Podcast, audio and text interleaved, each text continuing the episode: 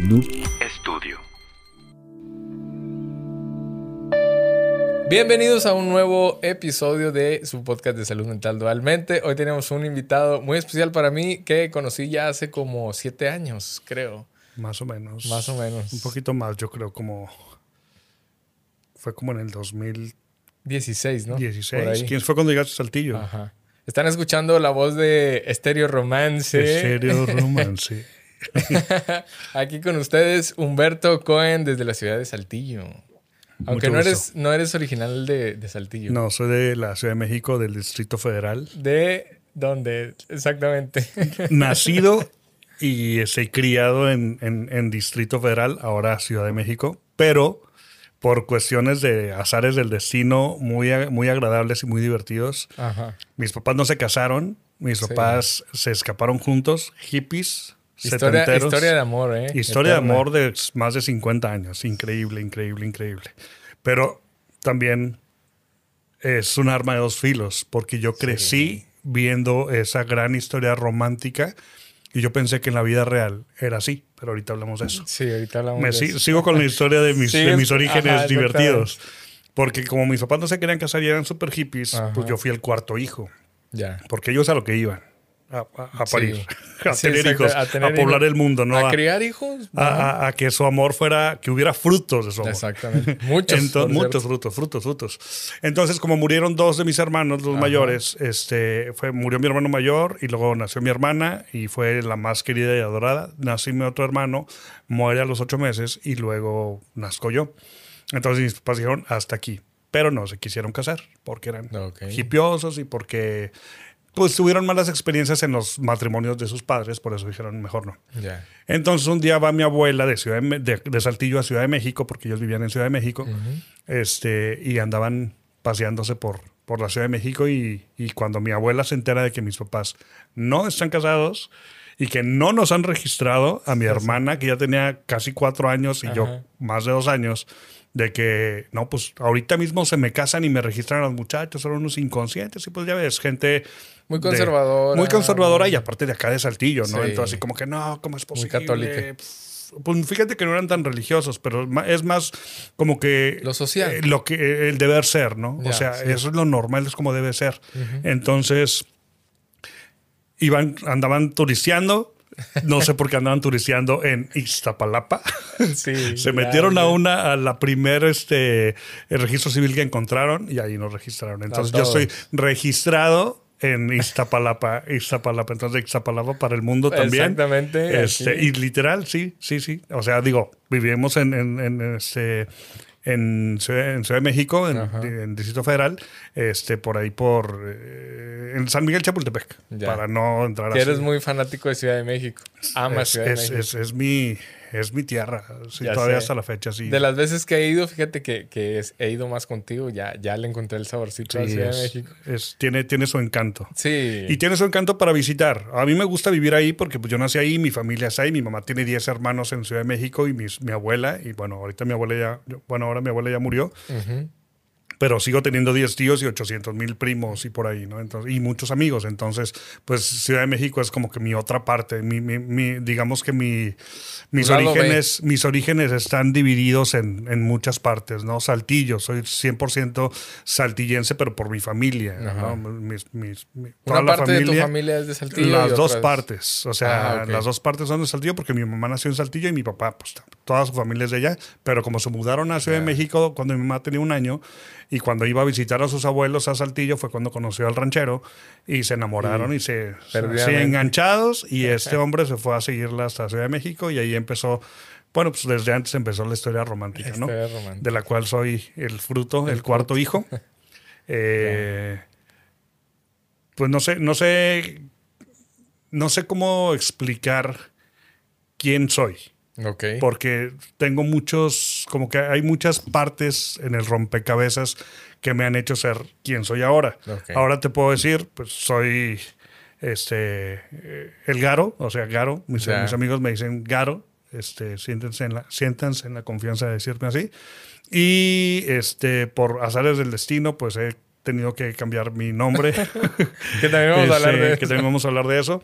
Pero, pues bueno, eh, no, no tengo como una carta de presentación, porque constantemente estoy... Eres cambiante. Estoy cambiando, pero no en el mal sentido, como que evolucionando. Entonces no soy la persona ni siquiera que era hace dos años, ¿no? Porque ahora, de dos años a la fecha, tengo una inmobiliaria junto con, con, con mi socia, que la amo y le mando saludos porque sin, sin deberla ni temerla, me involucró en su negocio, me fue llevando y ahorita, bueno, pues gracias a Dios tenemos esta empresa y ahorita soy este, como realtor, como, como asesor inmobiliario, agente inmobiliario. Entonces, eh, y, ahora ha habido otras oportunidades de cambio, ¿no? Eh, me encanta el cine, estudié comunicación. Eh, entonces, pues tengo como que mi pasión es el cine. Soy cristiano desde los 12 años, eh, como digamos que de los 12 a los 30 y tantos. Después pasaron cosas y sigo, siendo, sigo creyendo en, Jesús, sigo creyendo en, Dios, pero el tema iglesia está totalmente vetado y cerrado en mi vida porque muy malas experiencias. Entonces, mi otra pasión también es Dios. De hecho, acá traigo mi tatuaje, tatuaje. que dice en, en árabe, lo voy a decir en, español para que, para, que todos me entiendan, solo Dios basta. Entonces, pues para mí es lo más importante. O sea, en mi orden de prioridades en el mundo es Dios, mi familia y luego yo y mi carrera y, lo demás. Entonces, eh, por el lado, digamos, espiritual, pues soy una persona que, que, cree, que cree en, en Dios. Eh, pero sin ser un fanático religioso, porque en un tiempo lo fui y fue desastroso. Sí. Desastroso al paso del tiempo me di cuenta de que qué mal pedo, o sea, porque era yo esa persona. Exactamente. No sin ser exagerado, pero es lo que yo, eh, así crecí y es lo que yo aprendí. Entonces, digamos que eh, ahorita soy empresario, eh, creo en Dios, pero también amo el cine, entonces es una mezcla de muchas cosas. En cuanto al, al, al tema eh, profesional o el tema, este, eh, sí, a, lo que, a lo que me dedico, no lo que hago. Pero en esencia lo que soy, pues soy un, una amalgama de muchas cosas, de muchos, muchas experiencias, muchos anécdotas o situaciones. Muchas aventuras. Que han marcado mi vida desde que tenía, pues desde que me acuerdo, desde que tenía cuatro años. Entonces, eh, creo que, que, por eso no, ahorita no puedo decir, ah, yo soy pum. O sea, no me puedo encasillar en ningún Tan lado. específico. Porque sigo cambiando. Aparte que odio las etiquetas y que me pongan como este Garo el cinéfilo, o Garo el empresario, o Garo el cristiano. Eh, no, porque no es así. Entonces soy. No es tan difícil conocerme, parece que sí, porque soy un poquito. Este. Un poquito mucho. pero no, son mamador. No, en el mal sentido. No en el mal sentido, pero sí, sí proyecto una, una especie de, que, ay, este güey. Y, ya después cuando la gente me conoce, pues dices, ah, no, fíjate que sí es buen pedo, güey. Claro. Yo uh, siempre digo en broma, ¿no? Porque también soy sarcástico y hago muchas bromas. Tengo un, un, un, sentido del humor medio ácido, medio raro, pues tú me conoces. Entonces, a veces es como que, ah, qué buen pedo. Y para otras personas es, qué mal pedo, güey. Quítate de aquí, ajá, qué pasado, ¿no? Entonces, pero soy muy honesto, soy muy franco, me gusta decir las cosas tal como son, son me gusta confrontar. Eh, evito el conflicto, pero propicio la, la, la sí, la, plática, la charla. a ver, o sea, vamos. Sí, la comunicación. La comunicación. Parte de lo que estudiaste. Exactamente, parte de lo que estudié. Entonces, eh, creo que, que, es eso, o sea, soy una, una amalgama de muchas, de muchas cosas. Eh, sin embargo, pues sigo cambiando, sigo mejorando. Eh, insisto, no me gusta que me etiqueten en ningún lugar porque estoy cambiando, tengo un dicho que era lo que debo decir, que solamente existen dos tipos de personas, las que me aman y las que todavía no me conocen. Entonces. Sí, como en América, algo así, pero. Ah, no, no, no, no, no, tan, no tan grave, no tan grave. No tan grave. No, no, no, no a ese nivel. este, entonces, eh, bueno, pues nací en Ciudad de México a los ocho años más o menos nos fuimos a vivir a Saltillo. En Saltillo yo quería regresarme a Ciudad de México para estudiar eh, cine. No pude estudiar cine por situaciones familiares. Me quedé en Saltillo, estudié comunicación. En cuanto pude terminar la carrera, me lancé. Mi idea era irme a Italia a estudiar cine. Terminé en Cuba porque en Cuba quería estudiar cine. Y, resulté, estudiando otra cosa. Este, Soy licenciado en comunicación. Estudié teología, o sea, como que eh, allá el, grado es bachiller, pero pues es otra licenciatura, pues son cuatro años y medio, es, otra, es otra licenciatura este, en, teología. Entonces puedo también ser pastor, y que esa es otra etiqueta que he tratado de quitarme, porque no soy pastor ni reverendo. O sea, sí soy porque me gradué, porque me gradué, pero pues no soy, no soy este, o sea, no lo, no lo ejerzo como tal, porque no creo en la institución como iglesia. Eh, hay muchas fallas y no quiero que se me relacione con. Puedo ayudar, puedo aconsejar, puedo aplicar lo que aprendí, lo que he vivido, pero sin el respaldo de una institución como lo es una iglesia cristiana. Llena de personas. De personas que somos todos imperfectos y que todo mundo la cagamos. Entonces, un pastor tiene más o sea, lo ven como más, eh, él debe de, se supone que debe, entonces pues, es un humano, o sea, todos somos humanos, entonces no podemos, es muy difícil cargar esa, esa, eh, esa cruz o es muy difícil cargar esa etiqueta de es pastor, es reverendo, entonces es, tiene que ser perfecto. Y cuando no, no haces algo o, la gente espera que hagas algo y no lo haces, ya sí que Más, entonces, crucificado, ¿no? Ajá, entonces no quise eh, tampoco llegar a ese punto entonces, por eso como que hice una mezcla. Trabajé 10 años en producción en una iglesia. Entonces pude mezclar como que el cine, la producción de video, la postproducción y, y, además pues también pues como que de alguna forma hacer un, dar un servicio a la gente porque me gusta ayudar a la gente, me gusta ser altruista. Eh, tengo tengo esa, esa, siempre esa, ese pensamiento porque fue lo que me inculcaron mis padres de cómo puedo ayudar a los demás. Ese siempre compartir. Mis papás nos llevaban desde niños este, a al tema de, bueno, cosas de, vamos a ayudar a esta gente, vamos a hacer esa fiesta. Me acuerdo que una, mi madrina me nos regaló una piñata bien chida cuando yo tenía como tres años. Eh, de patas verdes. es otra época, de burbujas. No sé si alguien lo, lo, burbujas, claro. Ajá, entonces nos regaló esa, esa piñata y yo le decía a mi mamá, vamos a partir la piñata. Y mi mamá, no, vamos a esperar para su cumpleaños porque mi hermana y yo cumplimos en febrero y nos hacían la fiesta juntos. Y yo, no, porque hay muchos niños por la casa de mi abuelita. Entonces hicimos una piñata, o sea, más bien hicimos el, evento de romper la piñata. Y había un chorro de niños, niños que yo en mi vida había visto, eran, no sé, eran, o sea, yo veía así, chorro de niños.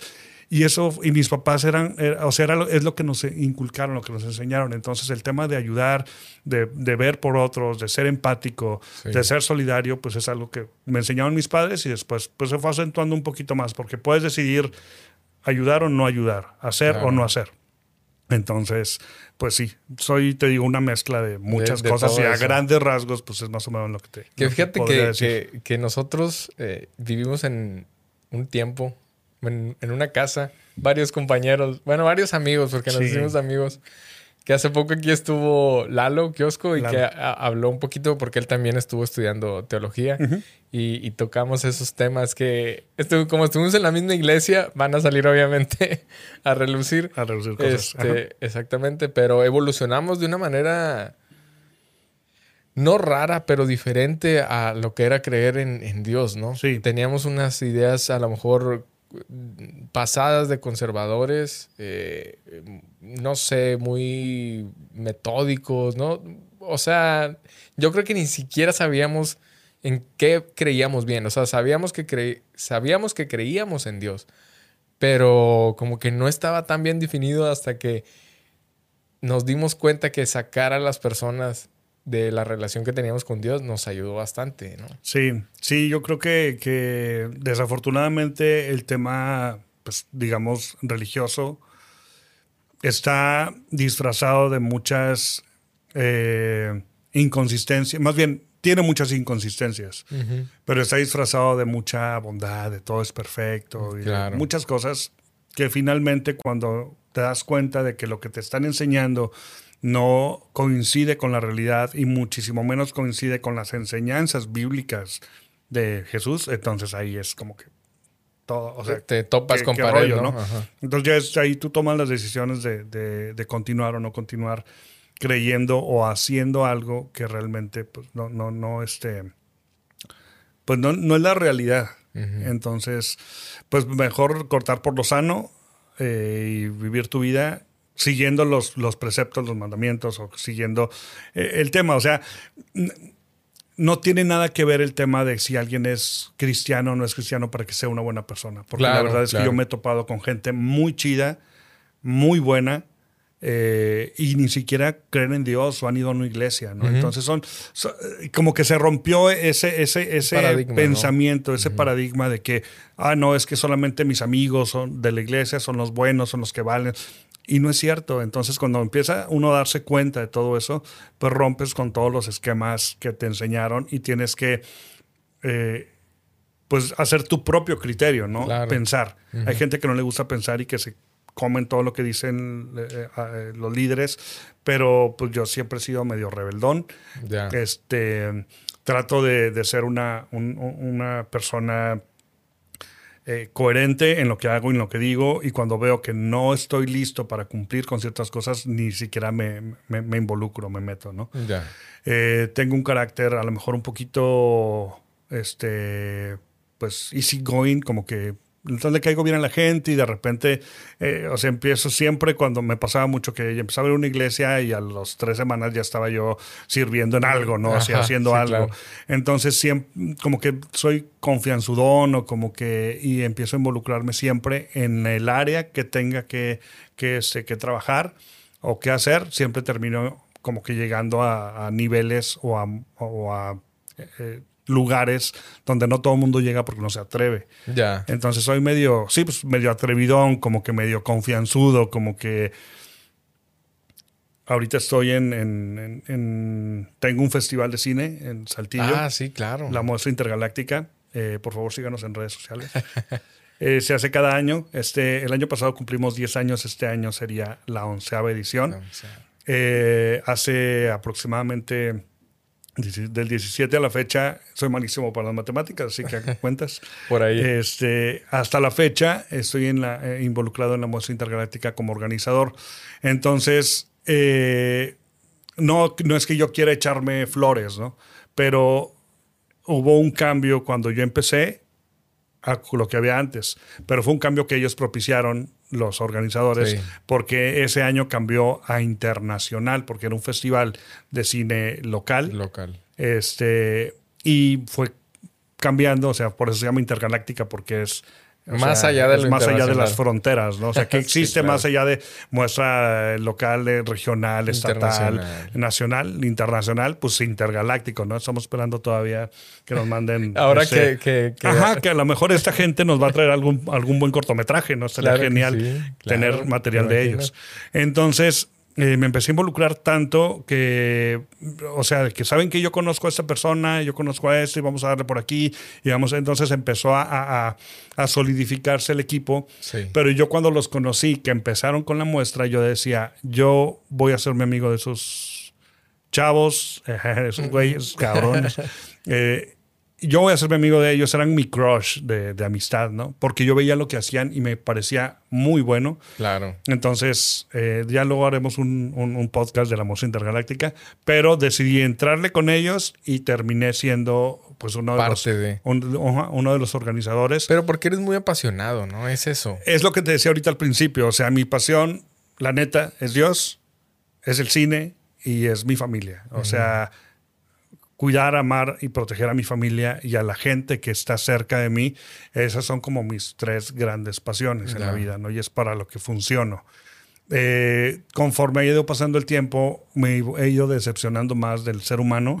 Y te gustan más pues, los gatos. Y me gustan más los gatos. este, y a veces estaba pensando, o sea, pienso de que, y me da risa, porque digo, la gente de la cual no, este, grupo al cual no, no, no, pertenezco, este, entes a los cuales no pertenezco, y me da mucha risa que ahora, pues bueno, estoy tomando terapia, ahorita vamos a ese tema, y mi, mi, mi, psicoanalista dice exactamente lo mismo. No, es que por ejemplo la gente eh, a la cual yo no pertenezco, me da risa que es igual, o sea, yo, ah, pues, yo pienso igual, ¿no? Claro. Eh, creo que, que sí he ido, he ido perdiéndole el gusto, no sé, porque a lo mejor uno a veces se cansa, se cansa de, dar, de ayudar, de servir, y a veces dices, bueno, ¿y a mí quién me va a ayudar a servir? Eh, todo lo que hiciste. En algún momento, obviamente, buscas muy natural esa retribución, ¿no? Y muy, muy.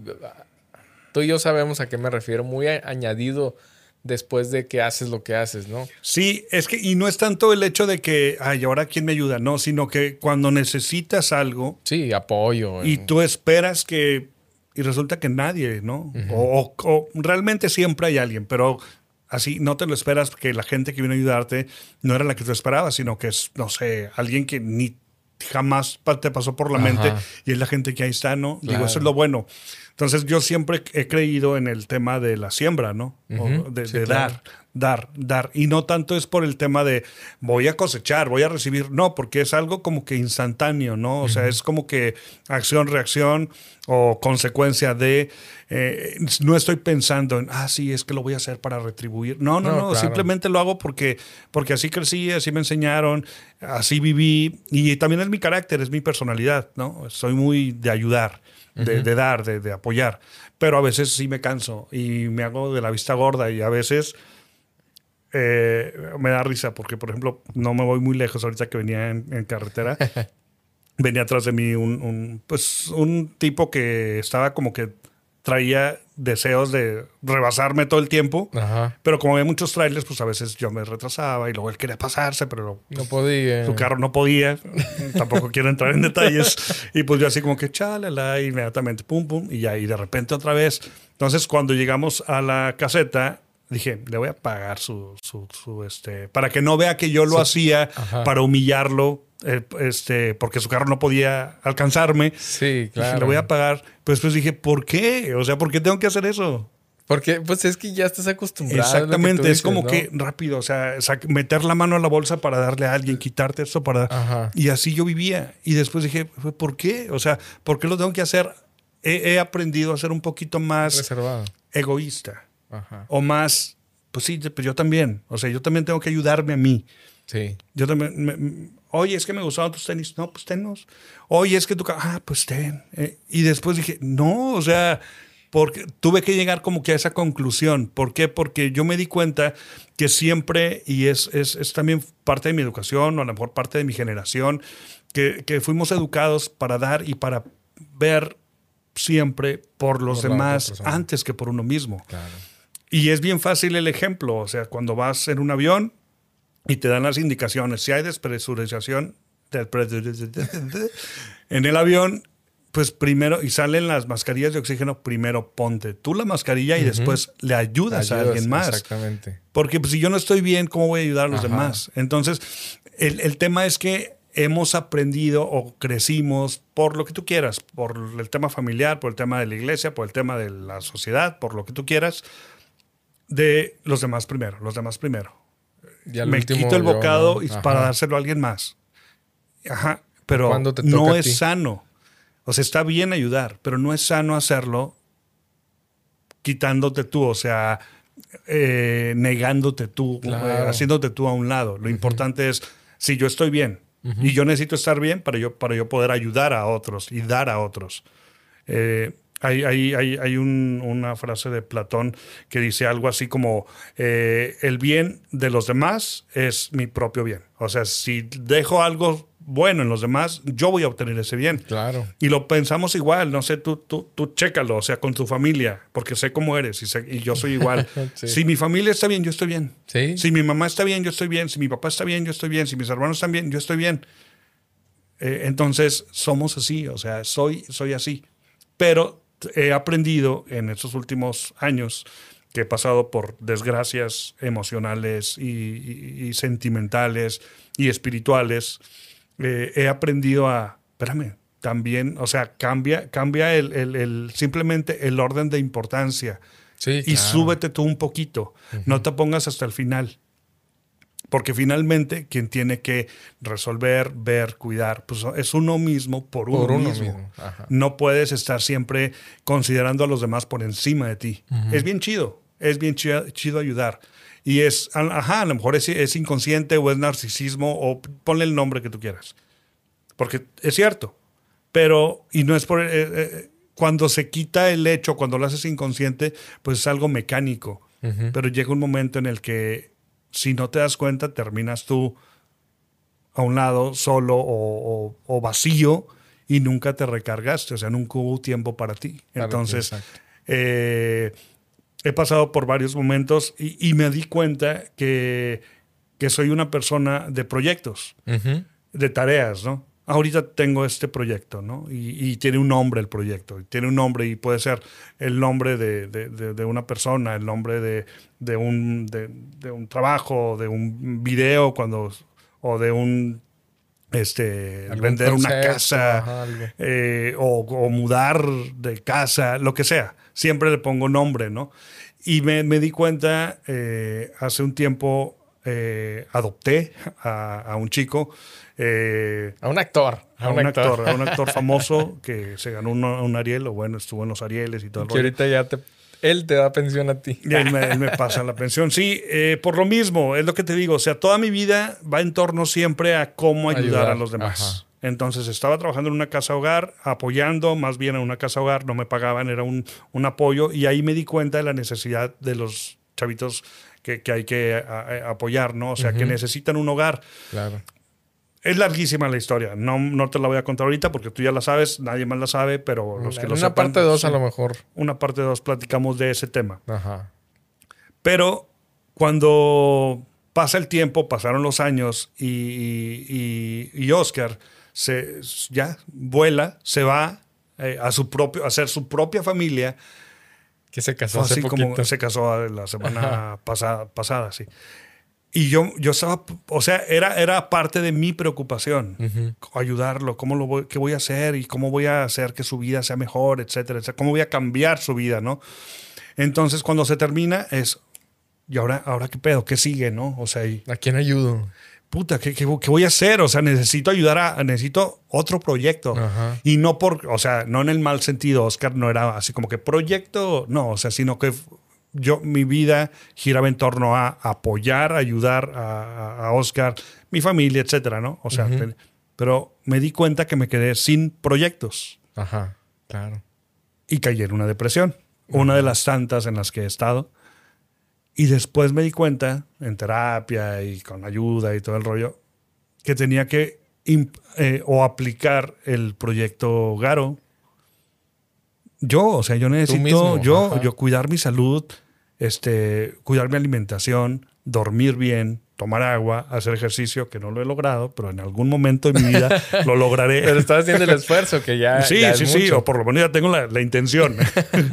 Entonces se llamó así, le puse el proyecto Garo. Sigo yo. Y este año decidí empezar con nuevas cosas, ¿no? O sea, a ver, porque siempre, siempre había querido tener un carrazo. Y ya. No, no, no, pero ¿por qué? O sea, no debo de pensar, o sea, ¿por qué? ¿De dónde saqué las reglas? ¿Quién las impuso? Exacto. Me las impuse yo por, por, por cerrado, por, por cuadrado, por hacer las cosas. Primero los demás, primero mi familia. O sea, si tengo, mejor doy para. ¿Y yo qué? Entonces decidí hacer un cambio que en mi cumpleaños me regalé el carro que yo quería. Que tú querías, exacto. Que, y, yo viví un poquito ese proceso que Tú me decías, o sea, tú me decías, este año vas a tener tu carro. Bueno, se brincó tantito más al otro, ¿no? Pues se fue en febrero. Sí, pero a nada. Y, ajá, y de hecho estuve como un año ahorrando para comprarme el carro. Y era de que, es que sí lo quiero, pero no sé si deba, porque no sé qué. Y toda la gente, no, no manches, ¿cómo te vas a comprar ese carro? que pues es mi pedo. O sea. Sí, al final de cuentas tú lo vas a resolver. Y, tampoco sin entrar el de que me lo merezco y no sé qué, lo declaro. No, nada de esas mamadas. O sea, simplemente es. Porque puedo darme, lo quiero, quiero tener ese carro. Y quiero vestirme de esta forma. O quiero ir a este lugar. Invertir en ti. O quiero comer en este lugar. Invertir en mí. Porque siempre era primero los demás, primero los demás, primero los demás. Y entonces me di cuenta que ¿quién está ayudando a Garo? Si ni siquiera Garo se está ayudando, ¿no? Exacto. Como el típico ejemplo psicológico, así de ejercicios de que dime las tres personas que más amas en el mundo. Y que no te dices a ti. Y empiezas con, no, sí, mi mamá y mi novia o mi esposa y así y mencionas. ¿Y tú dónde estás? ¿Por qué no entras tú en esas tres personas? Exacto. Y es como que, digo, a lo mejor es como que cosas muy sencillas, muy, muy, muy básicas, pero es cierto, o sea, no me estoy cuidando yo, no estoy viendo por mí. Entonces crecimos en una sociedad por la iglesia o por lo que tú quieras, donde yo al último. Sí. Y entonces ahorita pues estoy en el proceso de Proyecto Garo, eh, he bajado 10 kilos, estaba todo panzón. Eh, estoy trabajando en eso, estoy cuidando mi alimentación, estoy durmiendo más, estoy tomando más. O sea, estoy haciendo lo que tenga que hacer. Pero el tema es que no solamente es lo estético, ni lo físico, ni el carrazo, ni lo que proyectas, ¿no? De imagen de éxito, si tú quieres. Si por dentro estás todo podrido, ¿no? Entonces, lo más importante y con lo que yo empecé, que fue en ese orden, fue primero mi salud mental. Porque estaba mal. Mal en un grado que no te puedo decir. Bueno, tú sí te lo puedes imaginar porque tú lo viste. sí. Pero a veces decía, chales, pues es que Elías que siempre te digo Daniel, pero te voy a decir Elías. Eh, Elías, o sea, pues fue cuando te diagnosticaron y todo ese rollo, ¿no? Entonces yo me acuerdo perfectamente que, que cuando fuiste la primera vez al, al, psiquiatra, me hablaste, oye, Garo, pues ando por acá. voy por ti, ahí vamos, porque siempre voy por ti y fui por ti y me contaste, ¿no? Lo que, lo que, lo que, había, pasado. y qué medicamento te dieron y la dosis que dije, no manches, es un chorro. No, pues es que me dijeron que, que o sea, mi diagnóstico es bipolaridad tipo 2 eh, y maníaco depresivo y bla, bla, bla. Y yo así como que, no manches. Entonces yo traía mis conflictos y decía, pues no puedo llegar ahorita de que, ah, yo también, fíjate, porque pues ahorita, o sea, era el momento en el que tú estabas descubriendo esa, como que esa salida y yo no iba a interferir con que, ah, no, pues, pues, yo también, o sea, como que me pareció como que estúpido, ¿no? Ajá. Entonces, pero al contrario, era para eso. Era para eso, pero simplemente como que yo decidí, eh, es tu momento, ¿no? Ah, no quise como que Stole Your Thunder, como que, ok, es el momento de, de, Elías. Y luego sigo yo. Y luego sigo yo. Entonces, eh, llegué, llegué a un punto de depresión súper malo que no había un motivo de que, a ver, ¿Qué es lo que me está haciendo sentir tan mal? ¿Por qué es mi depresión, mi tristeza tan, tan fuerte? ¿Por, qué, no tengo ganas de levantarme? ¿Por qué no tengo ganas de...? Y no, no tenía ningún problema. En el trabajo me estaba yendo chido, mi familia estaba bien, estoy viviendo en un lugar pues, bueno, En, la ciudad, eh, no tengo ninguna necesidad, no debo dinero, todo está bien, me acaba de operar eh, la todo el desmadre que traía en la nariz. No es estética, mi nariz así es de perfecta desde que nací. Y es real, no, me operé estéticamente, pero por dentro mi nariz no servía para nada, respiraba en un 10%. La doctora me dijo, ¿vas a querer que te haga algo estético? yo, doctora, por favor, mi nariz es perfecta, mire mi perfil. Y la doctora así de que sí, este es perfecto adorno, ¿eh? Porque literal respiraba por la boca. Entonces tenía tantos conflictos eh, de mi salud que me generaron presión alta, eh, mal dormir, apnea del sueño, chorros de mugrero. Entonces, ya estaba bien, ya lo había, ya lo había arreglado, digamos, ¿no? Ya estaba en proceso de recuperación, ya podía respirar, ya, ya sabía así que mm, la vecina está usando. Está haciendo este, este, no, no, no, está usando así de que. Channel número 5. Eh, están limpiando con fabuloso herbal. De las, o sea, no manches que, o sea, perdón por las que voy a decir, pero me podía meter el dedo así que no manches, no sabía que mi nariz tenía esa profundidad. ya. Entonces fue así como que, órale, no manches. Entonces ya estaba bien en ese aspecto, pero me seguía sintiendo mal. Y cada vez era peor y peor y peor. Mi pasión, te lo dije ahorita, es el cine. Se me quitaron las ganas de ir al cine. Dejé de ver series. No me, no me motivaba ver una película, no me motivaba poner algo, ni ya ni siquiera ir al cine, o sea, algo en, Que es muy raro en ti, ¿eh? Porque siempre estás al pendiente Tú lo sabes, de, todo, o sea, o sea, de que cuatro Este hombre me, me, ha obligado a ver series y yo soy malísimo para ver películas, yo me duermo en el cine. Sí. Yo no no puedo seguir una constancia con las series y todo. Y Garo es bien metódico en ese aspecto de no, es que tienes que analizar bien tal episodio y viste lo que había atrás y tal, tal, tal de tanto que le gusta el cine. Porque, pues, eh, como les digo, es muy apasionado a eso que le gusta. Súper fan, súper ñoño. bueno, pues llegué al punto en que ni siquiera podía encender y ver algo, o sea, nada ni Friends, que siempre lo ponía como que para. Ay, no, que es también otra cosa que. de fondo, siempre. Es, es, de, es de los que llega y te dice.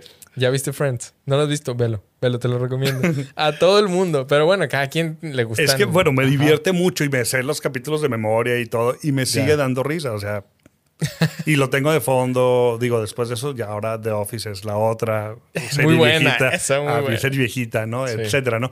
Pero llegué a un punto en el que ni siquiera podía disfrutar eso. Entonces me empecé a preocupar porque empezaron los ataques de ansiedad, empezaron, empezó el, tema de, este de ataques de pánico, el insomnio, que bueno, yo empecé con insomnio eh, mi insomnio se remonta a los años 2010. Blanco y negro. Ah, ah Este, como este, eh, el, cine mudo, ¿no? Todas mis referencias son cine. Todo lo que te diga siempre va a tener una referencia con el cine. Y déjame decirte algo, ahorita regreso a ese punto de, de, de, lo que traía emocionalmente. Yo entendí lo que era la bipolaridad gracias a un capítulo de una serie. eh, ¿Cómo se llama? Ya, se me olvidó ahorita. Que sale Anne Hathaway. Sí, Anne Hathaway. Ajá. Este.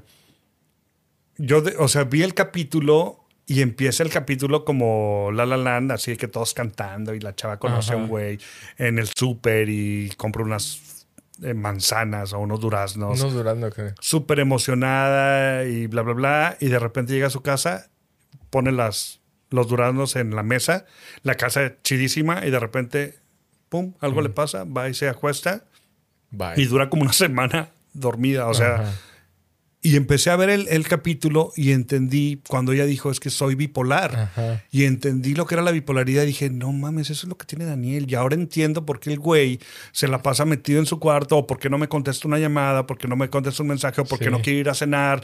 Y yo, pinche vato raro. O sea, y lo típico que uno piensa, porque uno que es este eh, altruista y que le encanta ayudar, así que no, no, no, ven, vamos a salir. Y eh, no, güey, no es por ahí, o sea, no se trata de salir. sí, claro, pero entonces lo que tú siempre dices en, cuando platicamos o lo que dice en el podcast, no solamente yo tengo que entender la enfermedad que tengo o la condición que tengo, la gente a mi alrededor debe de saber la condición que yo tengo para que entienda qué pasa por mi mente y que nada es personal y que no traigo, o sea, si no quiero salir es porque no quiero salir y es algo ahí químico que está... No es contra nadie, siempre les digo, muchas veces no es que esté enojado contigo ni nada, que se traduce a veces a eso, inclusive con mi familia ya, gracias a Dios ahora me entienden o me he logrado explicar cuando les digo me siento así, tal, tal, tal. Claro. Y ya no se alteran también. E, e, esa es la parte em, de la, empatía, ¿no? O sea, que tú me ves a lo mejor con un ataque de ansiedad y no te alteras y no me pones más ansioso. Entonces ya sabes cómo manejar como que esta, esta situación y es, ok, no tanto como dejarlo de que déjalo, se lo va a pasar, pero mantienes, exactamente, mantienes esa distancia de aquí estoy no me acerco tanto aquí, pero no me alejo tampoco tanto, pero estoy presente, ¿no? Es eso, es el acompañamiento. Y es que tenemos que entender cómo funciona la mente y que es tan importante el tema eh, de salud mental como la diabetes y, no sé, insuficiencia renal o lo que sea que sea, enfermedades, es lo mismo. Sí. Y yo he tenido que vivirlo de una forma agresiva porque mi mamá tiene demencia frontotemporal y para mí ha sido un golpe durísimo. O sea, he vivido etapas fuertes de duelo.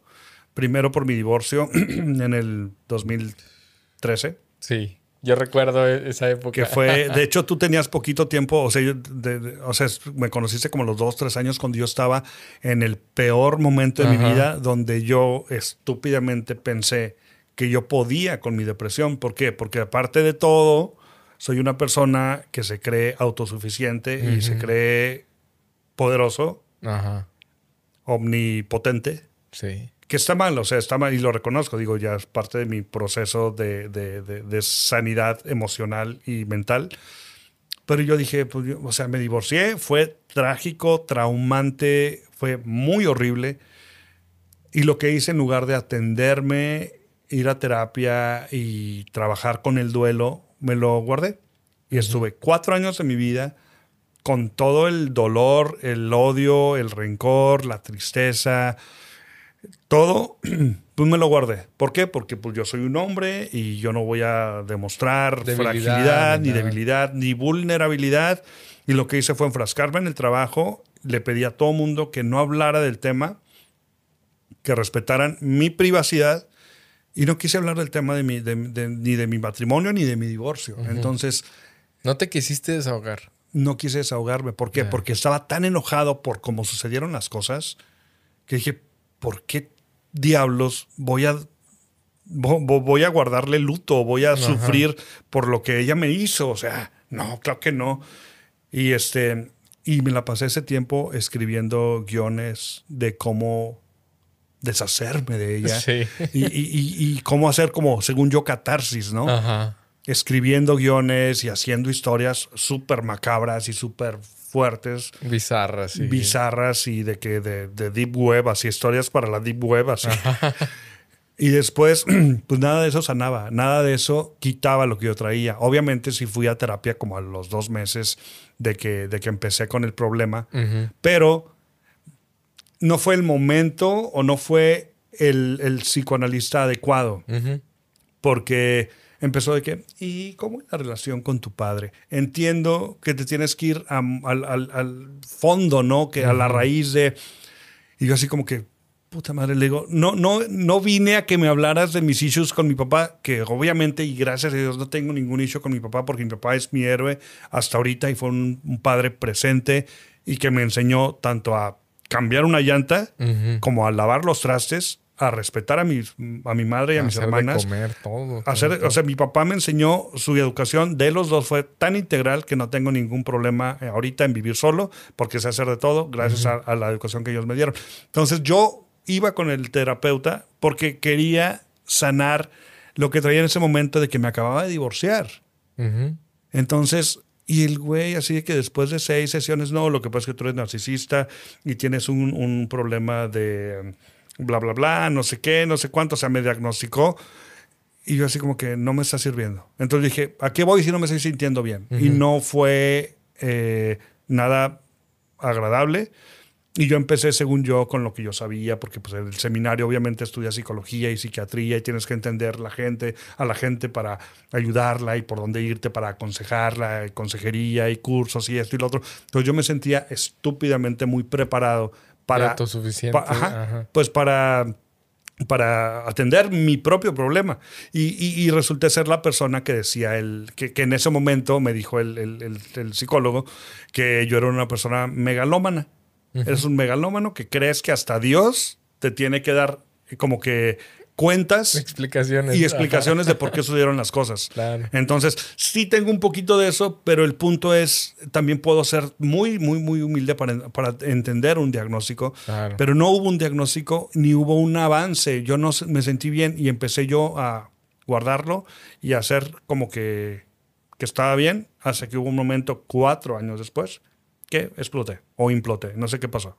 Me tuve que ir de viaje, el doctor me dijo, estás súper mal. ¿Fue cuando te fuiste a España? cuando, me fui a España, ajá. Eh, eh, me dijo el doctor, no sé qué traes, este desequilibrio, eh, todo tu, o sea, tu salud es por algo mental, o algo emocional, algo que tienes que resolver. Fue cuando te hicieron lo del corazón. Sí, sí, sí, todo que dijiste, mira, hasta te dijo el doctor, aquí traes efectivamente una lesión sí, en el corazón. Ajá, y así como que pues a mí no me da un infarto que yo sepa, ¿no? Este, entonces, fue, fue, el, fue el tema donde me dijo, vete de viaje, Edgardo, porque estás muy mal. Salte de este entorno, vete a donde sea, cuando regreses, haz lo que tengas que hacer. Y no fue un médico, no fue un psiquiatra ni fue un terapeuta. Fue el, el doctor que me hizo los estudios y que me diagnosticó de que este, todo mal, o sea, tenía un desequilibrio horrible. Aparte no dormía, aparte no comía bien. No, desmadre, un desmadre, así, desmadre, mal plan. Entonces, la presión súper alta, eh, no, todo mal. Y todo era generado por un problema emocional que yo no había atendido. Entonces, me fui, hice mi recorrido por, en España, estuve... Que, te andaban persiguiendo animales salvajes. persiguiendo o sea, animales tan, salvajes. tan enfocado en otra cosa estaba que te metiste un bosque y no te diste cuenta, o sea... Sí, sí, sí, que estaba así, sí, sí, sí, fue, fue algo, bueno, fue algo muy bueno porque me sirvió muchísimo, me sirvió muchísimo esas seis semanas que estuve en, en, pues en España, en toda España, hice un road trip por toda España, hice muchas cosas y me sirvió mucho. Y cuando llegué tuve que hacer lo, lo, inevitable. confrontar a mi ex esposa y perdonarla. Ya. Yo creo que ha sido de las cosas más difíciles que he hecho.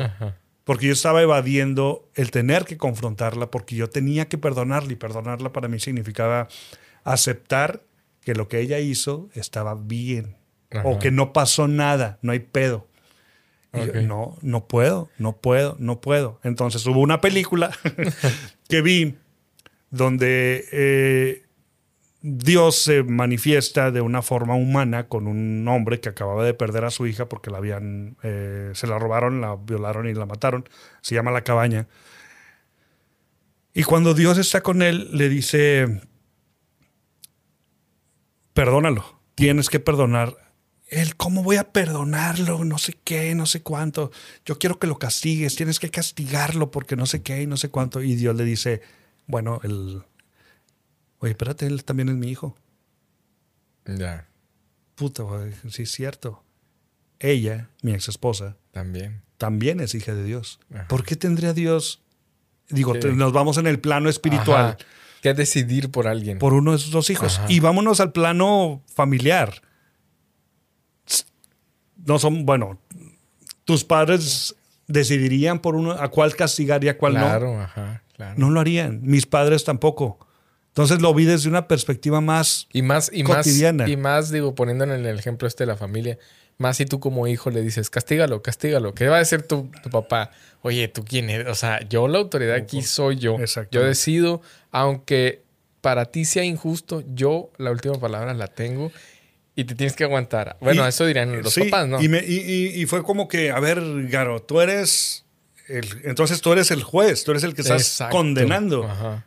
Y yo no soy juez de nadie, yo no puedo condenar a nadie, ni puedo esperar que nadie me condene. Entonces, puta, fue así como que tengo que hacer algo. A ver, que, más o menos, para darle un poquito contexto a las personas que, lo están viendo, y, si lo quieres a lo mejor hacer a grandes rasgos, o si quieres este, hacerlo extendido, no pasa nada todavía, tenemos un poquito de tiempo.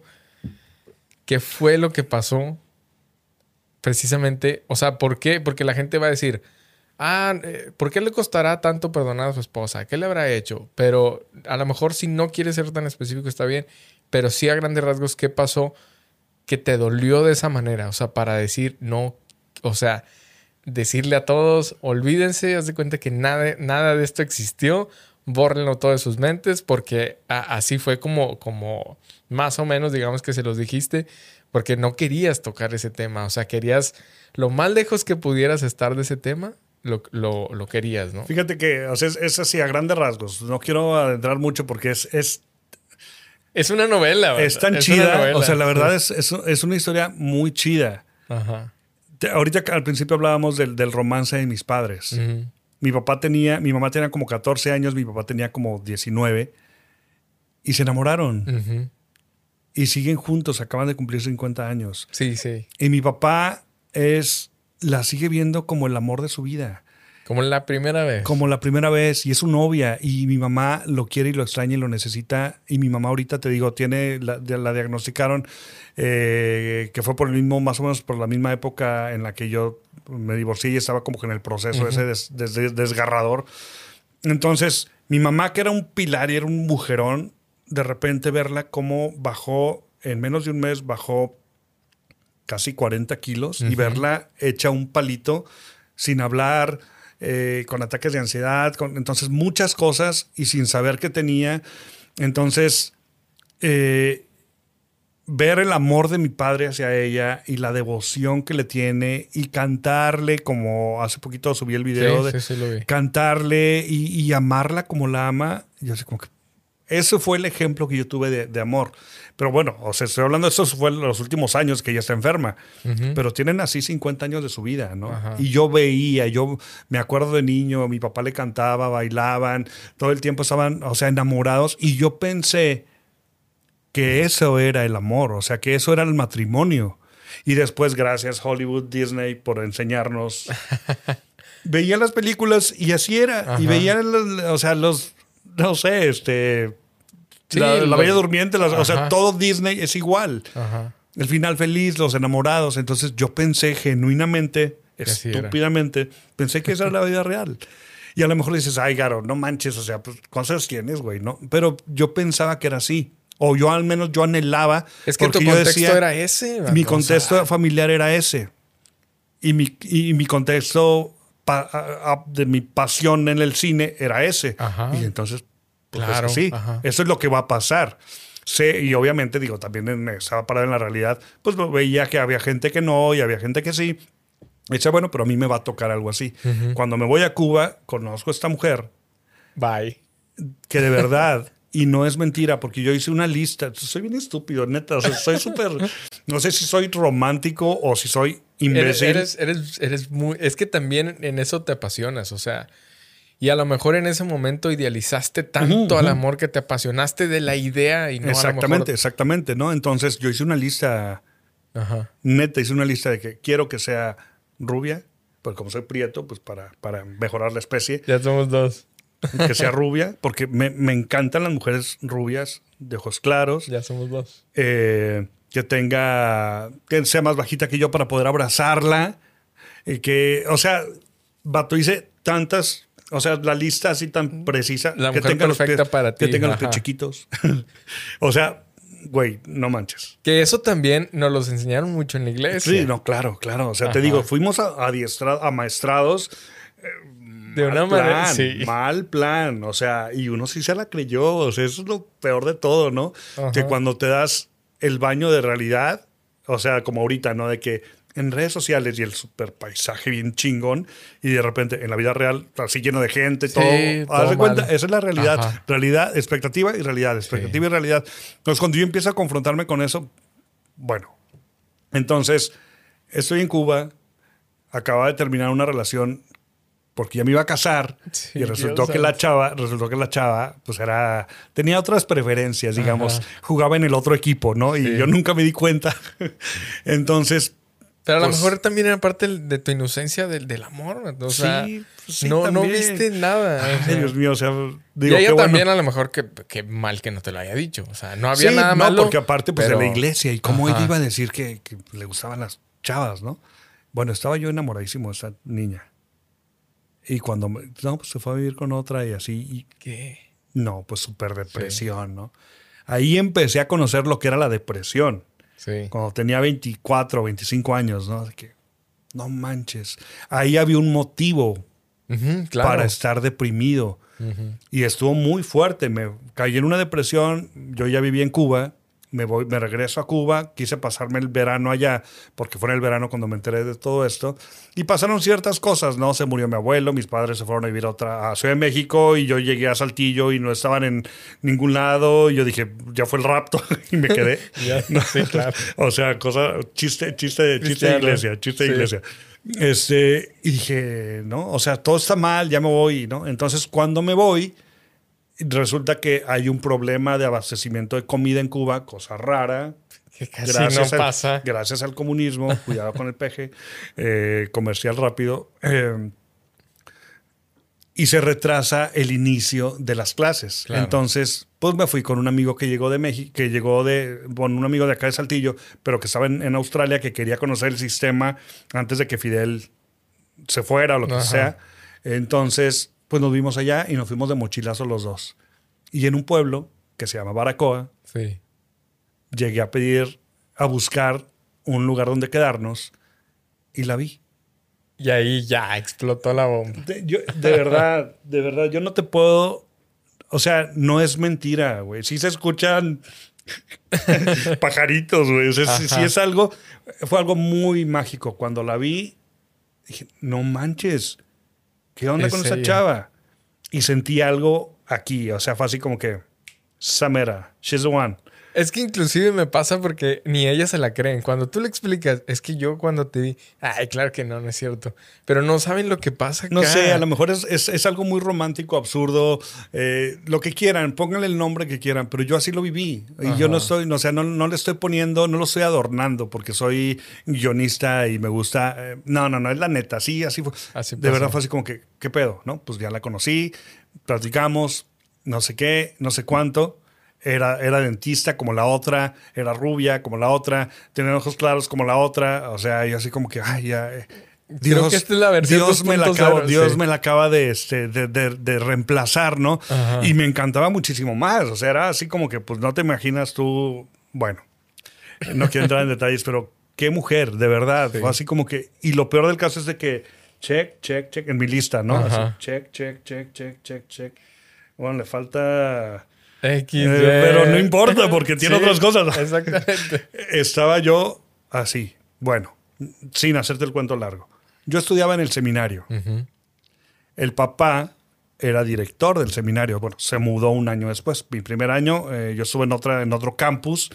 Segundo año, me voy para, eh, ahora sí, como que la escuela oficial, el campus principal.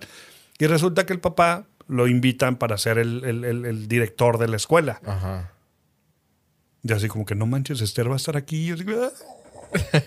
o sea, para ti era, sí, claro. O sea, era como que, o sea, como que, qué casualidad, ¿no? O sea, qué diosidencia, diosidencia la palabra, ¿no?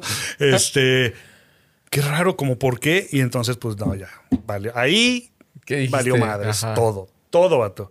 Porque pues ya la tenía ahí. O sea, obviamente no vivíamos juntos, pero yo vivía en la Era casa. más cerca. Y todos los días nos veíamos, este, comíamos juntos, inventábamos actividades para estar juntos. Obviamente no podía ser, ser, novio de ella, no podíamos ser novios porque dentro del seminario estaba prohibido. Que, y menos porque era la hija. Y menos porque era la hija. Y aparte este hombre tenía un prestigio de que... No, Fulano, no manches. Que hasta, que hasta me atrevo a decir que te trataron de secuestrar o te secuestraron de cierta manera. No, bueno, sí, sí, en, en, Cuba, sí, No, es que te digo, o sea, mi vida está así cuando piensas, es como una película de Pedro Almodóvar, mi película, mi película, mi vida. O sea, me pasa algo, chino manches, o sea, algo grave. Después cuando crees que se va a solucionar pasa algo más grave y luego peor y peor y va escalando, ¿no? Entonces, neta, está como para guion de película que ahí, Ahí fue que te trataron de secuestrar o te secuestraron de cierta manera. ¿Porque pensaban que eras espía o porque...? Porque pensaron, no sé qué pensaron, pero sabían absolutamente todo, de, ti. Todo, todo de mí, todo de mí. Que me libré porque dije, ah, bueno, no, pues dale, pues ya mátame, pues ya qué. Lo que vayan a hacer pero cuando mi familia en México se entere, porque. Y entonces, pues existe. Porque tenemos una fama, ¿no? Los sí, mexicanos. sí, sí. La fama en los mexicanos es de que, ah, pues tú sabes, ¿no? Y más del norte, ¿no? Y más, del norte. Y dije, ah, cuando mi familia se entere lo que tú me estás haciendo, tú y todos estos. No, calles, pues ya me, me soltaron, ¿no? Así como que.